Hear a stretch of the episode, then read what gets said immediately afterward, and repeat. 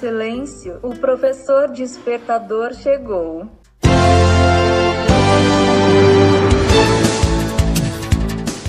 Olá, eu sou o professor Diante Vasconcelos e estou aqui para mais um podcast.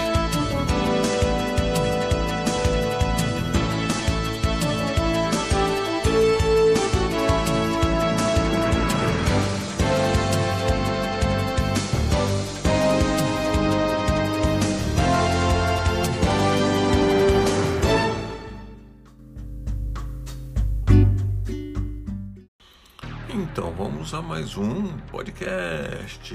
Segundo o site Guia do Estudante, abril, carreiras em TI, veja as habilidades mais valorizadas pelo mercado.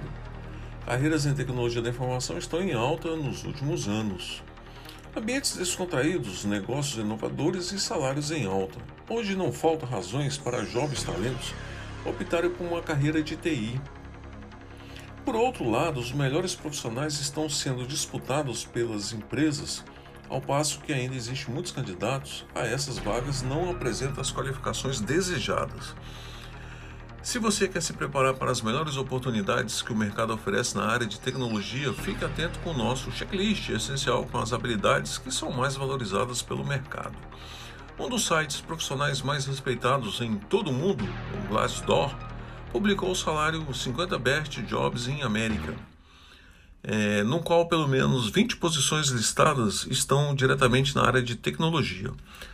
Mas o que isso, mais que isso, alternativas de carreira em TI estão no topo da lista: engenheiro front-end, desenvolvedor Java, cientista de dados, gerente de produto, engenheiro DevOps, engenheiro de dados e engenheiro de software. O estudo avalia aspectos como satisfação do emprego, salários e volume de vagas em aberto. Quesito que chama a atenção de qualquer profissional, não é mesmo? Então, se ficou interessado, você deve ser capaz de identificar os vetores de crescimento que pode dar aquela força na evolução de sua trajetória profissional.